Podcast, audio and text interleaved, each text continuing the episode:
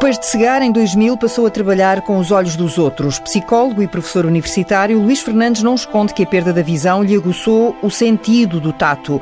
Mas não foi só esta condição que o levou a explorar o mundo da massagem terapêutica. No livro editado pela Contraponto, folhemos ensaios rápidos sobre as relações entre o corpo e a mente mas a rigidez insinuada é aqui enganadora. O investigador convida-nos, afinal, a refletir sobre as lentas lições do corpo, título da obra, e mais, convida-nos a descobrir o corpo para o situarmos naquela que é a nossa identidade. Luís Fernandes, lá em Gaia, onde vive e no Porto, onde dá aulas, tem, na verdade, escrito sobre o corpo como matéria poética. Desde 84 que o faz, a coberto do pseudónimo de João, habitualmente. E agora a escrita é outra. Entra em cena o Lopes Massagista. Escreve sobre a pele, notícias do corpo que carregamos. A verdade é que, ao longo do último ano, quantos de nós não desejamos um massagista por perto para nos aliviar a rigidez articular, ou outras dores provocadas por horas acumuladas de teletrabalho, ou de solidão, ou de tédio, ou de exaustão, vamos ficando nestes tempos prisioneiros de uma pandemia que nos tem roubado a liberdade e os afetos, vivendo um dia de cada vez. Não resisto a perguntar se o Lopes Massagista tem sido muito solicitado, Luís Fernandes. Não, não tem, porque a massagem implica toque e as pessoas estão com medo de ser tocadas. A minha atividade de trabalho corporal é um passatempo, é um, é um modo de ocupar tempos livres para lá do trabalho académico. Eu já ia, e... eu já ia dizer uhum. isso. A massagem começa na sua vida como um hobby, a pensar na prática do bem-estar. Por um gosto pessoal, desde logo, porque durante muitos anos, antes de perder a visão, eh, fazia atletismo, embora amador, nunca tive ambições de ser um corredor profissional, mas fiz muitos anos corrida de estrada, meia maratona, e, e conhecia bem o que é o limite do corpo, o que é o sofrimento, o que é o bem-estar, o que é o alívio total das tensões. Tudo isso é sentido na corrida ou no pós-corrida, no resto do dia, quando podemos descansar e distender o corpo. E recorri nessa altura muitas vezes à massagem. Até a massagem ucraniana, não é? Pelo menos faz aqui referência uh, não, a uma eu, massagista eu, ucraniana. Eh, sim, mas já foi mais tarde. Eh, com essa massagista ucraniana, de facto, porque fui muitas vezes ao gabinete dela, fui descobrindo, porque lhe fazia muitas perguntas, fui descobrindo artes da massagem, até ao belo dia em que disse: Olha, eu vou querer aprender como você faz, vou fazer um curso também. e foi assim que resolvi fazer um curso de massagem terapêutica. Mas a, a, a relação com o corpo, enquanto fonte de uma série de sensações e de emoções também, essa já era muito anterior, não é? Mas o que é que o Luís Fernandes descobriu em concreto sobre o seu próprio corpo durante essas eh, últimas massagens que lhe despertaram o, o interesse e a vontade de ir também tirar um curso de massagem? Eh, descobri uma outra relação comigo próprio. Enfim, a minha profissão foi sempre ligada ao intelecto, portanto, assim, um bocado, de um modo um bocado ligeiro, vou dizer. Portanto, ligada à cabeça. Justamente, hum. ligada à cabeça. E também existimos da cabeça para baixo. Do espanto não saem respostas, sai o assombro e as questões, escreve nas primeiras eh, linhas deste livro, em que partilha não só conhecimentos eh, académicos, como a própria experiência pessoal e essa porta que se abriu com a expressão psicologia corporal, uma nova porta uhum, ou uma nova uhum. janela na sua vida. Eh, sim, procurei o trabalho corporal e, em particular, a massagem como um, um modo de, de, distração ou de sair uh, das rotinas do mundo académico. E quando fui a dar conta, ele estava-me a recolocar novamente no, no centro daquilo que eu fiz enquanto profissional a vida toda, que foi a psicologia. Portanto, de algum modo, o corpo é um modo de regressar à psique, ao psiquismo ao nosso sentir, às nossas emoções. E isto é uma consciência que está um bocado perdida, não apenas no senso comum, mas também no próprio edifício psicológico, tal como ele se pratica nas escolas de ensino superior, tal como se pratica nos vários ambientes profissionais, inclusivamente naquele que é mais conhecido do grande público, que é o da consulta psicológica, o ir ao psicólogo, digamos assim. E, portanto, eu diria que o meu trabalho acabou por, por pôr em contacto foi duas realidades que têm andado tratadas separadamente, a do corpo e a da cabeça. Uhum. Como que se a cabeça não fosse corpo. Cada consultório ou cada gabinete uh, do psicólogo ou cada sala de, de um psicólogo devia, para lá daquela imagem do divã que guardamos, deveria ter uma marquesa? Bom, só não devia ter uma marquesa porque os psicólogos não sabiam o que é que haviam de fazer com ela. Porquê? Porque a nossa tradição, e a nossa tradição tem 140 anos, a psicologia começa a diferenciar-se uh, nas últimas décadas do século XIX, a nossa tradição esteve sempre muito mais ligada aos processos mentais, sejam eles cognitivos, sejam afetivos, sejam emocionais. E é preciso esperar pelos anos 30 do século XX e através de um psicanalista dissidente da ortodoxia psicanalítica, que é Wilhelm Reich, eh, é preciso esperar pelos anos 30 para ver alguém que percebeu que tinha que estudar o modo como descarregamos as tensões psicológicas no corpo para podermos ser capazes de encarar de um modo mais global o como ajudar as pessoas ou como fazer terapia. Eh, dito de outra maneira, os nossos processos superiores que se desenrolam no cérebro, e nomeadamente no seu córtex, que é a nossa parte consciente. Eles, quando nos incomodam demasiadamente, quando são conteúdos angustiantes, coisas que se relacionam com emoções tão fortes que queremos esquecê-las, temos um processo de supressão destes conteúdos da, da nossa parte consciente, enviando-os para o corpo. Não necessariamente. Podemos enviá-los para o inconsciente psíquico, que é uma coisa que Freud já conhecia ou descreveu há muitos anos, mas há um inconsciente do corpo. Por exemplo, eu posso transformá-lo a este conteúdo psíquico que me incomoda, posso deixar de o reconhecer, isto é, deixar de saber que ele está presente, mas ele vai continuar presente no corpo, sob a forma de uma, de uma dor, de uma tensão. Reich chamava-lhe couraças, que são endurecimentos de certas zonas dos músculos e que depois se tornam crónicos. Posso também enviá-lo para órgãos, uhum. para o estômago, para os intestinos e fazer sintomas com isso. Enviá-los inconscientemente?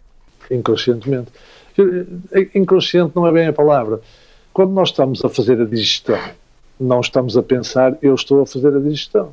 Quando estamos a dormir, continuamos a respirar e não damos conta que respiramos. Nós podemos realizar uma série de operações corporais sem a menor consciência de que estamos a realizá-las. Isto é, o corpo funciona sem interferência do pensamento consciente a maioria das vezes.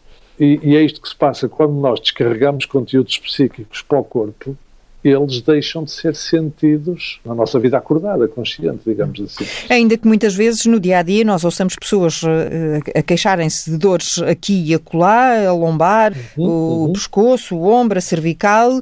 Ah, isso deve ser stress, acumulaste muito stress. Faz sentido uh, dizer isto? Faz, uh, faz, sentido, mas só por si não esclarece. Uhum. Isto é, o stress está a vir de onde? O que é que me está a incomodar tanto? O que é que na minha vida neste momento está a produzir tal ruído que se transforma num mal-estar físico permanente? Esse passo é que já é difícil de dar. É aí que entra o massagista. Vamos distinguir trabalho corporal de psicoterapia corporal. O que é a massagem? A massagem é uma série de toques e de manobras mecânicas, mecânicas porque mexem pele e músculo e mexem-no mecanicamente e que provocam estados fisiológicos. Por exemplo, determinadas manobras de massagem têm um grande poder de ativação de circulação sanguínea periférica, enquanto outras são mais dirigidas à circulação linfática. Existe mesmo a drenagem linfática. Depois, por outro lado, a massagem envia uma série de sinais elétricos aos músculos que podem carregá-los mais do que, que já estavam ou descarregá-los, relaxá-los. Depende do tipo de manobra, de toque que fizermos. E mais, há determinado tipo de manobras de massagem mais amplas, mais de, que percorrem mais o corpo, que o deslizam mais, que o pressionam menos, mas o deslizam mais e que podem ajudar os fluxos energéticos, levando-os de um lado para o outro do corpo. Nós somos energia, essa energia está nos tecidos, está nos órgãos, nos músculos, está por todo lado e às vezes fica bloqueada em certas regiões. Flui com dificuldade. Isso pode se traduzir em arrefecimentos. Os pés eh, e as mãos eh, frios, não é? Deve ser um dos exemplos Sim. mais corriqueiros, pelo que eu subentendo da é. leitura do livro. Pontas eh, das mãos e dos pés uhum. frios, as extremidades têm um significado. São sinal de qualquer coisa que devemos cuidar. Se for muito frequente e se for sobretudo em, em situações em que não deveríamos ter frio, isto pode significar eh, fluxos energéticos interrompidos ou bloqueados, por exemplo, ao nível do pescoço. Eh, as nossas mãos começam no pescoço, quer dizer, nós quando mexemos os dedos, os nervos que transmitem o impulso elétrico à placa motora e que fazem com que os dedos se mexam, esses nervos vêm cá de cima da cervical, eh, nomeadamente da terceira vértebra para baixo. E, portanto, se houver um garrote aí, se houver tensões musculares aí, induzidas psicologicamente, isso vai percorrer todo o braço e vai chegar aos dedos e vai tornar as extremidades menos sensíveis, às vezes com formigueiros, às vezes frias, por exemplo. Agora, as pessoas não, normalmente não tomam consciência de que isto se liga a processos psicológicos. Portanto, a relação entre a mente e o corpo está interrompida ao nível da sua compreensão. E, e estava-lhe a dizer, a massagem dirige-se ao trabalho corporal. Mas depois existem as chamadas psicoterapias corporais. Uhum. E aqui já estamos a falar num nível psicológico do entendimento da questão. E algumas dessas psicoterapias usam o toque, usam a respiração. Há mesmo algumas delas que usam massagem terapêutica. E aqui eu chegaria àquilo que me perguntou: a marquesa do psicólogo devia ter um, uma marquesa? Podia ter, perfeitamente, desde que ele estivesse formado na parte corporal da psicoterapia, que é uma coisa que se faz muito pouco em Portugal. Mas que podia, eu percebo que podia. A pergunta, e porquê é que não está, não é? A pergunta é, é outra, é se devia, que é diferente. eu tenho muita dificuldade na palavra se devia. No sentido de que isso seria uma forma mais imediata e mais completa de cuidar de, da saúde mental daquela pessoa que está ali à nossa pois, frente no consultório. Pois, uh, porque é que nós não o fazemos?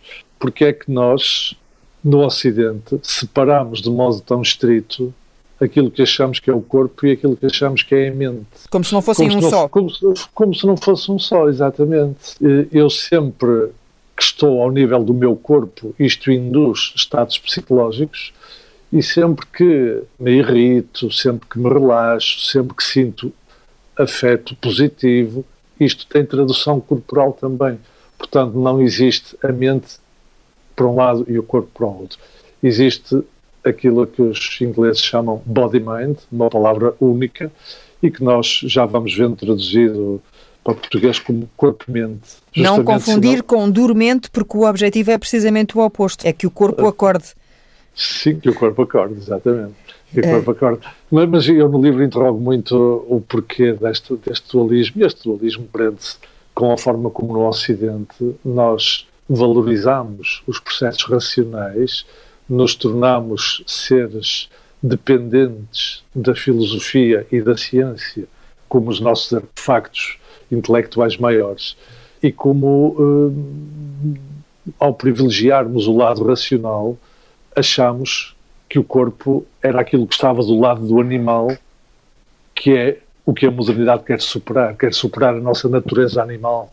Eh, enfim, até que, por exemplo, foram machadadas narcísicas na nossa, no nosso orgulho, tanto o darwinismo como, como a psicanálise, eh, o entendimento psicanalítico dos nossos comportamentos. Agora, na, na psicologia mainstream, eh, que se pratica nas universidades, este entendimento ainda é uma psicologia muito racionalista, muito hum. ao nível dos processos mentais apenas. Porque a academia ainda está muito fechada sobre si própria? Ainda só pensa com a cabeça, esquece o seu próprio corpo? Ah, sim, a academia só pensa com a cabeça, isso estamos de acordo. Mas a academia não está separada do resto da sociedade. Portanto, há uma cultura de séculos que trabalha em prol do racionalismo e de uma certa renegação do nosso lado instintivo, eh, do nosso lado mais natural, mais ligado à nossa animalidade, no sentido eh, sem conotações de espécie nenhuma, à nossa animalidade, nós somos animais, não é? E, e, e, os séculos do racionalismo foram séculos que nos convenceram que nós éramos o pináculo da natureza e que já éramos completamente superiores ao resto. O pináculo da natureza está agora à mercê de um, de micro-organismo que ninguém consegue ver e que, e que está a virar o mundo do avesso. Se quisermos, isto pode ser uma forma de olharmos para o nosso orgulho, pensando o quão somos frágeis e o quão pertencemos à natureza, afinal. Deixe-me aproveitar essa, essa sua observação, Luís Fernandes, para lhe pedir precisamente um outro olhar, tendo em conta que o Luís é cego. Uhum. Como é que vê, se lhe posso perguntar assim, como é que vê Sim. o mundo virado do avesso? Acho que os cegos o veem igual aos que não são cegos, quer dizer, isto está a afetar-nos a todos, alterou-nos profundamente as rotinas uh, e muita gente lidou mal e lida neste momento mal com o modo como passou, por exemplo, a ter que se relacionar no interior da sua própria família de um modo diferente, porque passaram a estar todos em copresença, os membros da família, quando até agora ia cada um para o seu lado e viam-se à noite. Isto alterou profundamente os equilíbrios das pessoas. Eh, o que, aliás, e, pode dar muito trabalho aos psicólogos nos próximos anos. Ah, sim. O modo como tenho escutado colegas meus, tenho ouvido bastantes, os que trabalham em clínica, dizer que neste momento têm mais procura e há muita gente aflita com o que está a viver. E, e eu arrisco a dizer aflita com o modo como de repente ficou confrontada consigo própria e a pensar o que é que eu andava a fazer até agora? Quem é que eu sou? Quem é que eu sou que nunca me tinha visto assim? Isto pode ser profundamente intranquilizador, não é? Uhum. E a descobrir uh, outra imagem no espelho, e a descobrir-se ao espelho. Não no sentido estético do corpo, mas uh, a olhar não, para espelho, dentro. Ao espelho porque está perante si próprio, não uhum. pode fugir a si próprio. Uh, não pode, nós neste momento estamos impedidos de fugir, até nem sequer podemos mudar de conselho, não é? Eu de repente descubro que me tenho a mim permanentemente à frente. Quando até agora podia estar sempre disperso em montes de, de contextos, de distrações, andar daqui para ali, eh, eu já há muito tempo que acho que o turismo de massas é uma forma das pessoas fugirem de si próprias, por exemplo. A gente precisa estar sempre a viajar, porque se estiver quieta, tem que estar consigo. Ah, essas são as pessoas que, quando se deitam na marquesa, passam o tempo todo da massagem a falar, a falar, a falar. Eh, é um outro equivalente da mesma coisa. o, tal corpo o tal corpo em fuga. De que fala Sim, no livro? De que fala no livro, Corpo em Fuga. As pessoas que chegam à Marquesa e só falam são as que não saem da cabeça, porque eu quando falo estou na cabeça. É? Uhum. A linguagem do corpo tem outros códigos. Tem gemidos, tem outras formas de expressão. Sim, eu hum. posso estar atento ao meu corpo sem ter que falar. Eu posso estar a sentir como é que estou a receber o toque, no caso de uma sessão de massagem. Repare, quando eu disse há um bocado que os nossos conteúdos psíquicos mais, mais dolorosos ou mais insuportáveis podem ser suprimidos indo parar ao corpo, isto significa que o corpo tem memórias, que eu, a que eu vou chamar impensadas, porque elas não, não podem vir ao pensamento, mas estão lá, tem memórias uh, desses afetos negativos ou dolorosos. Ora, eu quando estou a fazer trabalho corporal, estou a elicitar isso que está lá a dormir, ou seja, estou a acordar essa memória do corpo. E, por exemplo, as pessoas podem começar a ter lembranças e, e emoções e sensações internas que estavam presas, que até aí não tinham. E, uhum. portanto, o trabalho corporal ser restaurador dessa memória que está lá a dormir. O trabalho corporal através da massagem é uma entrada em relação, como uh, escreve também, precisamente no capítulo relacionado com o corpo em fuga, leva-se para a relação o corpo que se quer e não o que nos tocou em sorte e resolver-se a fazer uma massagem, ou evitar fazê-la quando a ocasião se coloca diante de si. Dizem-nos algo acerca disto? Dizem, pelo que o Luís escreve aqui neste livro, dizem e dizem muito. O corpo é extremamente presente na nossa cultura, só que é um outro tipo de corpo Hum. É o corpo-imagem, é o corpo que eu construo. O corpo passarela. Hum.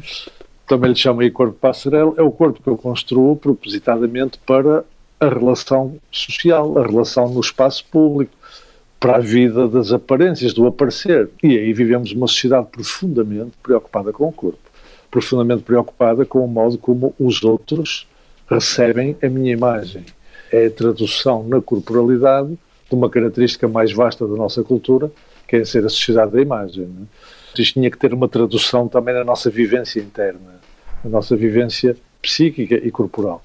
Psíquica porque o narcisismo nunca esteve tão em alta, porque nós somos seres muito ciosos de si próprios na, na, nas sociedades da imagem, e também ao nível corporal, porque a primeira forma de aparecer em público é do corpo. Ainda antes de falarmos, já nos viram. E, portanto, há, há uma espécie de uma ditadura da imagem corporal, que de resto está na base de algum do sofrimento psíquico hoje em dia. O que para o Luís Fernandes, no seu caso, permita-me a pergunta, é mais fácil não, lidar com o seu próprio corpo? Se é mais fácil descobrir o seu próprio corpo não vivendo com a imagem refletida no espelho? Olhe, pelo menos passei a ser menos preconceituoso para com o outro, porque como não o vejo, não vejo o seu aspecto físico, eh, não tenho essa a priori porque nós fazemos leituras muito a priorísticas de quem é o outro a partir do aspecto. Já nem sequer vou para a cor da pele, não é? Porque o racismo radica no, precisamente aí, quer dizer, no modo como ajuizamos, ainda antes do outro poder dizer quem é. Quer dizer, uh, tiramos logo uma série de conclusões e ele ainda não falou. A, a fonte do racismo é a mesma que faz com que nós dentro da, nossa, da mesma raça ou da mesma etnia, façamos uma série de leituras sobre o outro que são a priorísticas e que são muitas vezes preconceituosas só a partir do seu aspecto, ou do, do modo como se veste, da sua postura, do modo como, como come à mesa. Enfim, há, às vezes uma coisa tão simples como ser bonito ou feio. Nós castigamos os feios. Claro que não lhes dizemos, olha, você é feio, não dizemos isto. Ah, mas, mas, o seu heterónimo tem, aliás, um poema eh, dedicado às mulheres eh, sobre essa questão da, Sim, da fialdade. Chama-se Considerações Políticas sobre a Beleza da Mulher. Exatamente. E foi uma, foi uma resposta ao Vinícius de Moraes, um poema dele, que diz: As muito feias que me desculpem, mas beleza é fundamental. E depois continua por lá fora. Eu acho que isto é. Isto é terrível dizer uma coisa destas, não é? Uh, bom, ou, ou então comentários daquele género: estamos na praia e alguém diz: Olha para aquela gorda que vai ali então, não tenho vergonha. Eu, se fosse assim gorda, não me punha em biquíni. Está a ver o que isto representa? Do modo como discriminamos o outro a partir apenas do seu corpo. Nós hoje não deixamos haver discriminações assentes na orientação sexual ou na cor da pele. Felizmente, deram-se passos enormes aqui. Mas continuamos a estigmatizar tranquilamente pessoas porque são demasiado magras, porque são gordas, etc. Ou porque são cabeludas, por exemplo ou carecas. Nos seus eh, passeios pela rua, eh, não sei se costuma ir sozinho, se acompanhado. Eh, acompanhado, houve, porque eu, houve... eu, eu, andar sozinho para um cego é muito difícil. Nunca se vai longe. Mesmo, Portanto, mesmo conhecendo essas ruas, porque as viu, Sim. até há 20 olha, anos? Mas olha, se nunca as tivesse visto e se fosse cego de nascença, provavelmente era muito mais hábil na locomoção com bengala do que o que sou. Os cegos de nascença são aqueles que conseguem ir até ao topo das competências necessárias um cego. Portanto, eu, eu não sou hábil a andar sozinho. Eh, ando sempre acompanhado normalmente e aí sim faço grandes distâncias, gosto de fazer caminhadas enormes, etc. Sim. Então não lhe acontece ouvir comentários das outras pessoas eh, sobre o seu aspecto físico? Uh, não, o meu aspecto físico, se eu for a caminhar na rua, ninguém sabe que sou cego, porque eu vou discretamente com a mão no cotovelo da pessoa ao meu lado e só se estiverem a observar muito atentamente é que, é que se apercebem, senão é uma pessoa normal que vai a caminhar. Mas sim, mas precisamente as pessoas que passam por nós podem virar, virar o pescoço e dizer olha aquele careca, como dizia há pouco, sim, ou olha sim. aquele magricelo, olha aquele gordo, olha, olha isto ou aquilo. Ou se me acontece não dou conta. mas já agora eu não sou gordo nem magro, portanto por esse lado não ia ser. Ah, não? Qual é a imagem que guarda de si pede às pessoas que lhe são mais próximas? Uh, mulher eu, eu, e filhos que. Uh, não, lhe, não, não, não, não, preciso. Que lhe falem sobre o seu corpo? A nossa não, não é preciso, porque a nossa autoimagem, o modo como podemos representar o nosso corpo, depende extraordinariamente de dois sentidos. Um é o tato, e o outro é um sentido de que raramente se fala e que se chama introspecção, que é a capacidade que nós temos de sentir o nosso corpo por dentro por exemplo, nós sabemos a cada momento a posição do corpo. Se estamos inclinados, sentados, de pé. E, e, portanto, a imagem que nós temos do corpo, qualquer pessoa, normovisual ou cega, constrói o seu esquema corporal a partir da introspecção, do tato, também da audição, porque há um campo sonoro à nossa volta que, que nos dá informações sobre o corpo e sobre o corpo dos outros. E, e portanto, aqui a, a construção. Como o exemplo de ter, ter, ter, a barriga a dar horas, por exemplo, não é? É uma coisa que. Olha, aí está, é, essa frase popular é bem indicativa desta relação, exatamente. Uhum. Mas, mas repare, a, a, construção da imagem do corpo começa a dar-se logo quando nascemos.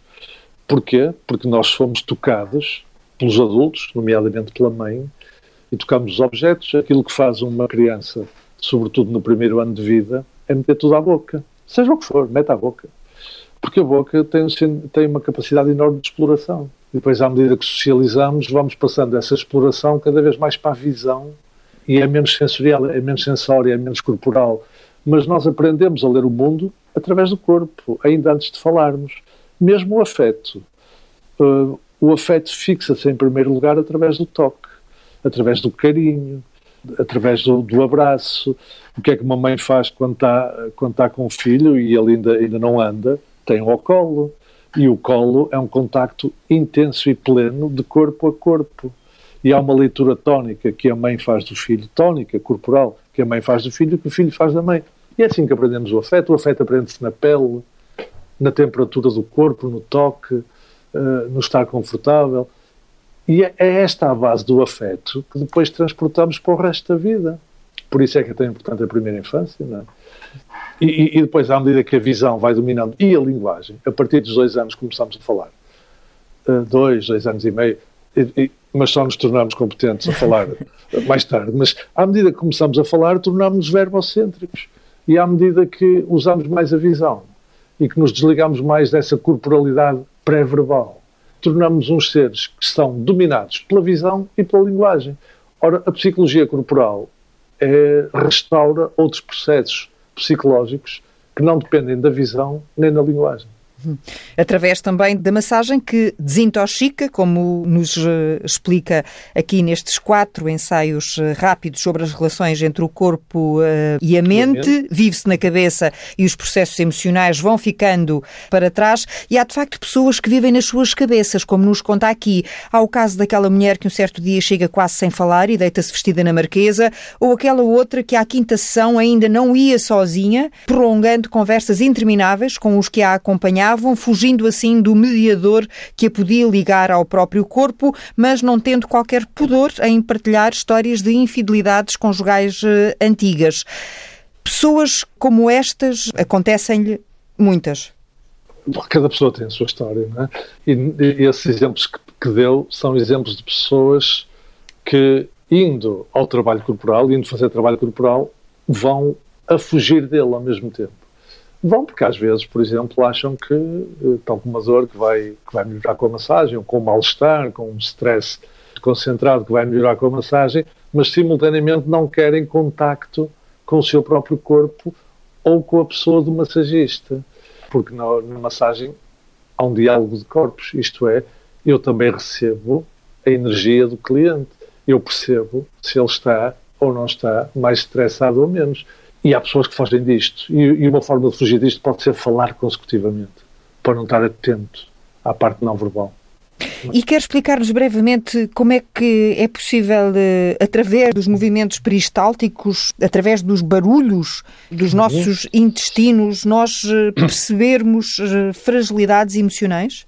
Olha, eu não, não tenho conhecimento suficiente para poder fazer isso, embora aflore a questão no livro uhum. por uma razão muito simples porque eu falo de algumas das psicoterapias corporais mais conhecidas e uma delas chama-se Psicologia Biodinâmica, começou a ser desenvolvida por uma norueguesa, que é Gerda Boynsen, e a especificidade deste modelo em relação a outros tem a ver com o modo como usam o intestino na terapia. Ora bom, nós hoje sabemos, e as próprias neurociências têm vindo a investigar isso, que há uma grande ligação entre cérebro intestino.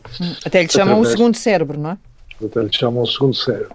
Através, sobretudo, de um grande nervo, que é um nervo vago, que inerva uma série de vistas e também os intestinos. Toda a gente, quando esteve. na, verdade, é um, na verdade, peço desculpa por interromper, na verdade é um nervo que de vago não tem nada. Ele é vago porque vagueia pelo corpo. Hum. Porque vagueia, vai para os pulmões também, vai para vários órgãos. Eu penso que virá daí, mas Agora, todos nós, quando estamos ansiosos, sentimos coisas como a barriga apertada, cólicas, há gente que desloca para outras zonas, desloca mais para sintomas respiratórios, por exemplo, mas, quer dizer, o intestino absorve emoções. e o que a Gerda Boensen vem dizer é que ele é muito mais do que o tubo digestivo que digere alimentos. Ele digere emoções. E ela começou a fazer uma correlação entre os tipos de ruídos, de burburigmos, assim se chamam, que são os ruídos que o intestino faz, e a descarga de certas emoções. E fez uma tipologia destes ruídos. E, de modo a ouvi-los bem, usava durante o trabalho corporal um estetoscópio colocado eh, na barriga da pessoa e esse estetoscópio amplifica esses sons e mostra sons de tipos muito diferentes consoante os estados psicológicos da pessoa. E, e, portanto, essa psicoterapeuta começou a trabalhar com esses ruídos como uma espécie de um feedback dos estados emocionais que ela depois levava para a conversa, para a terapia verbal, para, para a parte que é mais convencional, que é de pôr a pessoa a falar da, dos seus estados internos, das uhum. suas emoções, até chegar ao seu autoconhecimento, que é isso que se pretende na psicoterapia. É? Da mesma forma que ao Luís Fernandes lhe aconteceu também ter de moldar uh, o seu próprio corpo em barro descobrindo uhum. que assim estava isso, isso, isso foi... a, prestar, estava a dar informações clínicas eh, importantes eh, para quem lhe fez esse desafio. Esse desafio está-se a referir a um, a um, episódio que conto no livro, uhum. de um encontro com uma psicoterapeuta de um outro modelo. Há um bocadinho falei na psicologia biodinâmica, e agora trata-se de uma terapeuta bioenergética, e essa psicoterapeuta pôs-me a fazer um exercício que era eu fazer-me enquanto boneco de barro. Faz um boneco que sejas tu. Uh, bom, e depois, enquanto ia analisando o boneco, ia-me falando de coisas que de facto eu reconheci em mim. Eu, no fundo, projetei no boneco características minhas. Bom, mas a grande maioria das pessoas não tem qualquer jeito para moldar barro, não é? E foi o que eu lhe disse a ela, resistindo à tarefa. Eu disse, olha, eu não quero fazer um boneco que seja eu, eu nem sei, eu nem sei trabalhar barro. E diz ela, até uma criança sabe.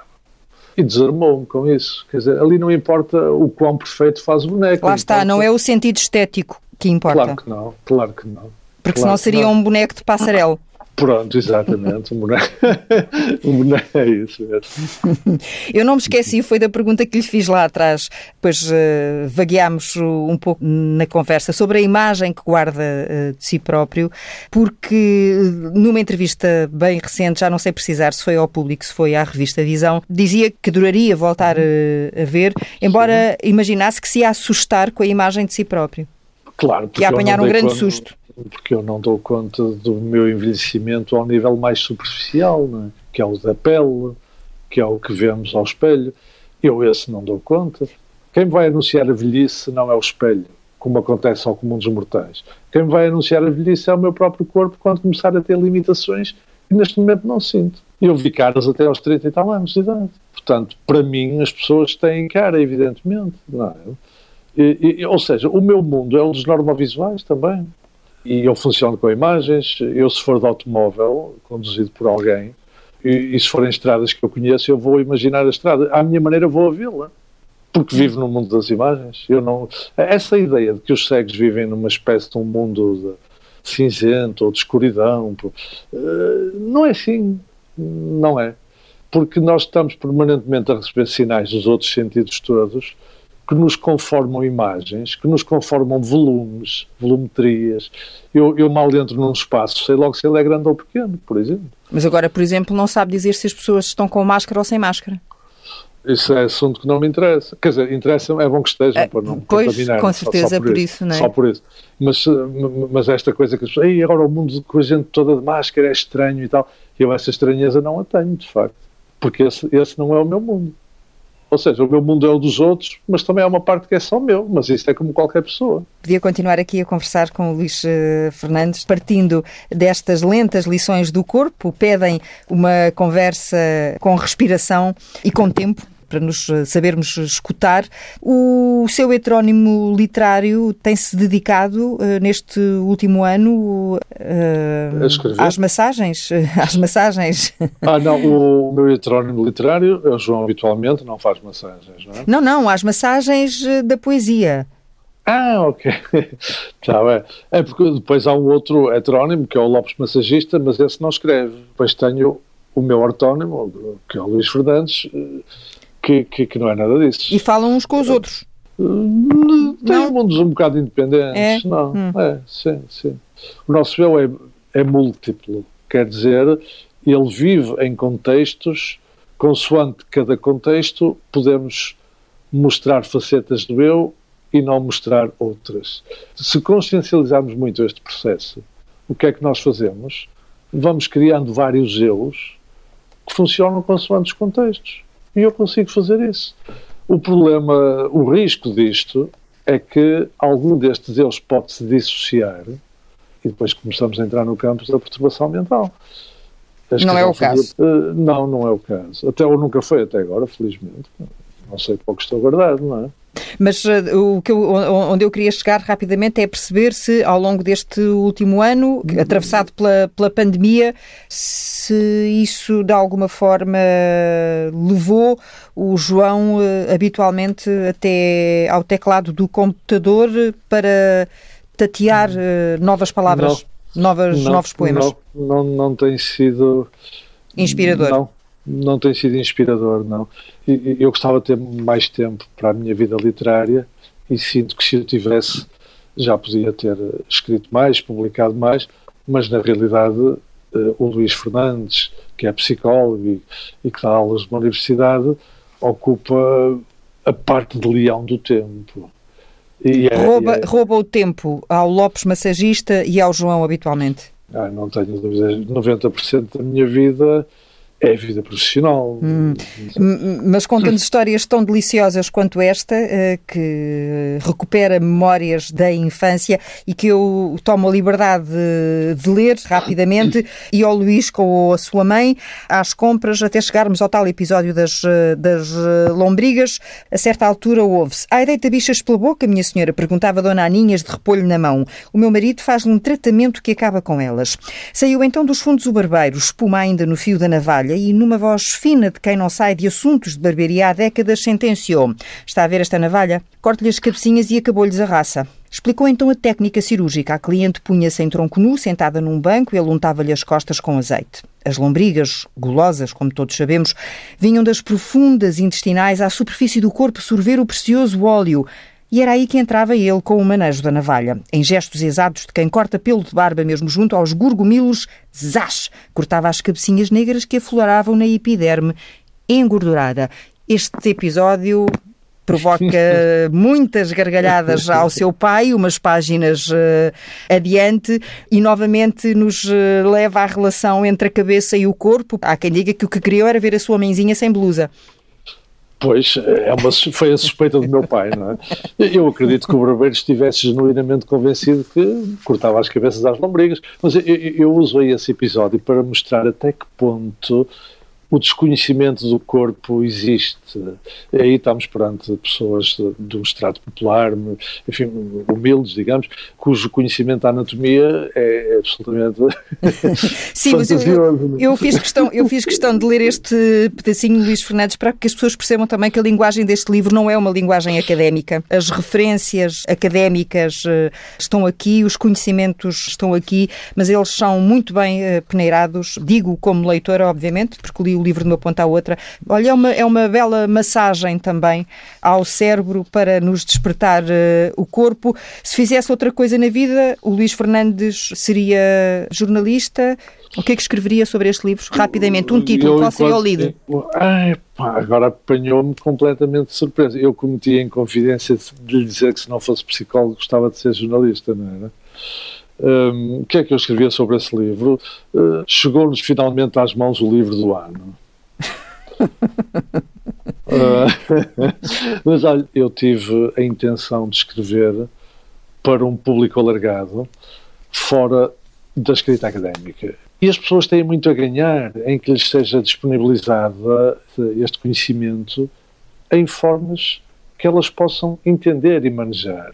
E, portanto, o académico, a meu ver, tem também o dever de devolver à comunidade o conhecimento que se vai produzindo nas esferas da especialidade e de o fazer através de uma linguagem que seja não apenas compreensível, mas atraente. E aqui, se calhar, entrou a minha vertente de escritor, do manejo da linguagem, que é uma coisa que me desafia muito. As Lentas Lições do Corpo. Uma dança com palavras, ensaios rápidos sobre as relações entre o corpo e a mente, com o toque do Lopes massagista, que é aqui o professor universitário e psicólogo Luís Fernandes. Eu devia acabar isto e, e marcar uma consultinha, uma sessão. Pelo tom de voz à distância, o Luís Fernandes não consegue perceber. Não, aliás, nós sabemos bem como a experiência de ouvir vozes na rádio é enganadora. é verdade, Luís Fernandes, um resto de bom dia. Bom dia e, também, e, muito obrigado. E mais uma vez, muito obrigada.